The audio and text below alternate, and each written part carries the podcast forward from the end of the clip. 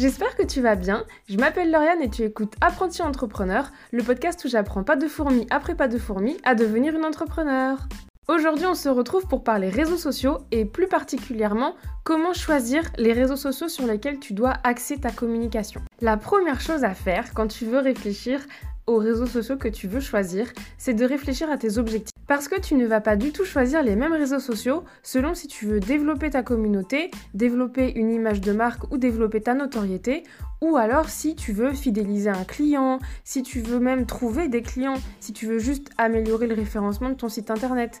Tout ça, ce sont des objectifs différents qui vont donc avoir des réseaux sociaux différents. Donc première étape, tu définis tes objectifs. La deuxième étape, normalement, tu me vois venir. Si tu as déjà écouté mes podcasts et si tu as écouté les épisodes précédents, tu sais que la deuxième étape, c'est le persona.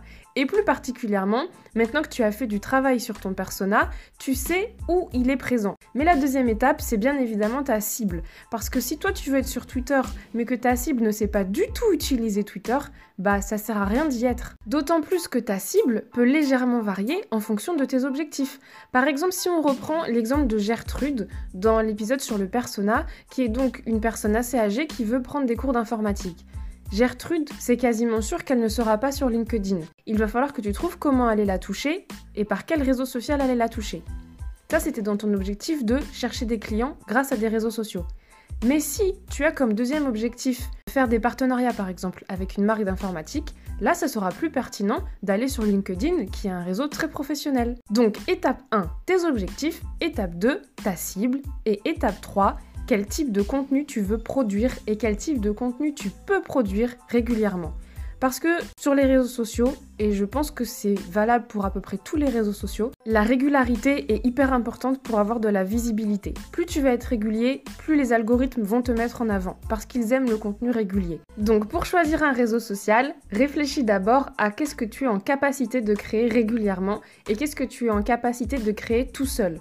Parce que par exemple, si tu veux te lancer sur YouTube et que tu n'as pas les capacités de créer des vidéos tout seul et donc que tu vas dépendre de trop de personnes différentes, tu ne pourras pas être régulier et du coup ça va se ressentir sur ta visibilité et sur tes performances sur YouTube. Une fois que tu as ton objectif, ta cible et le contenu que tu veux créer, là tu peux commencer à faire une sélection des réseaux sociaux sur lesquels il serait pertinent que tu sois. Tu peux même commencer à faire un calendrier éditorial, mais ça on en reparlera plus tard. Maintenant qu'on en est là et que tu es en phase de réflexion, on va réfléchir ensemble sur les réseaux sociaux que tu peux utiliser ou pas. Facebook, c'est le mastodonte, c'est celui que tout le monde a et c'est celui qui est important, mais plus techniquement que pour ta visibilité. Avoir une page Facebook, ça te permet d'avoir plusieurs choses sur Instagram et ça te permet aussi de faire de la publicité. Donc Facebook, c'est un petit peu un indispensable que tu es un peu obligé de créer, mais tu n'es pas obligé d'avoir une vraie stratégie de communication dessus. Si tu es visuel, si tu es photographe, artisan, artiste, si tu fais des recettes, si tu fais des tutos, Instagram, Pinterest, TikTok même, YouTube. Tout ça, ce sont des réseaux sociaux très pertinents parce qu'ils sont très ciblés sur le visuel. J'ai même vu une fille qui costumise des baskets sur euh, TikTok. C'était vraiment super bien fait parce que c'est un montage qui était très dynamique, donc parfaitement adapté à TikTok.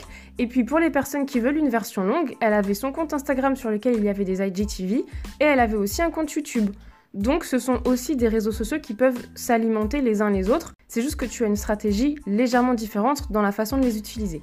LinkedIn, c'est le réseau social très professionnel sur lequel tu peux rencontrer des collègues, des collaborateurs, des partenaires. C'est aussi un réseau social sur lequel, par exemple, si tu t'adresses aux entreprises, bah, c'est pile poil le bon moment pour montrer ton expertise. Et en parlant d'expertise, Twitter, c'est un autre réseau social sur lequel tu peux montrer ton expertise. Il est très souvent décrié parce qu'il y a énormément de polémiques autour de Twitter, mais d'un point de vue professionnel, ça reste un très bon outil pour faire de la veille, notamment sur tout ce qui est SEO, sur le marketing digital, tout ce qui est développement web. Twitter est vraiment vraiment un bon endroit pour faire une veille et où tu peux te forger une légitimité. Alors oui, beaucoup de gens disent qu'il faut y être tout le temps et que c'est un des gros défauts de ce réseau social, mais tu peux aussi choisir d'y être à un certain moment et donc de donner rendez-vous à tes abonnés, par exemple le matin à 8h, pour leur donner les dernières infos que tu as lues ou que tu as apprises, et ensuite tu n'y retournes que le lendemain matin. Donc au moment de la sélection de tes réseaux sociaux, n'oublie vraiment pas que chaque réseau social a des codes différents, qu'il faut que tu arrives à comprendre un petit peu les codes de ces différents réseaux sociaux. Et une fois que tu as maîtrisé les codes et créé tes profils réseaux sociaux, n'oublie pas de te former. Parce que les réseaux sociaux changent vraiment tout le temps, il y a des mises à jour super fréquentes, donc n'hésite vraiment pas à suivre des pointures dans le domaine de ces réseaux sociaux que tu utilises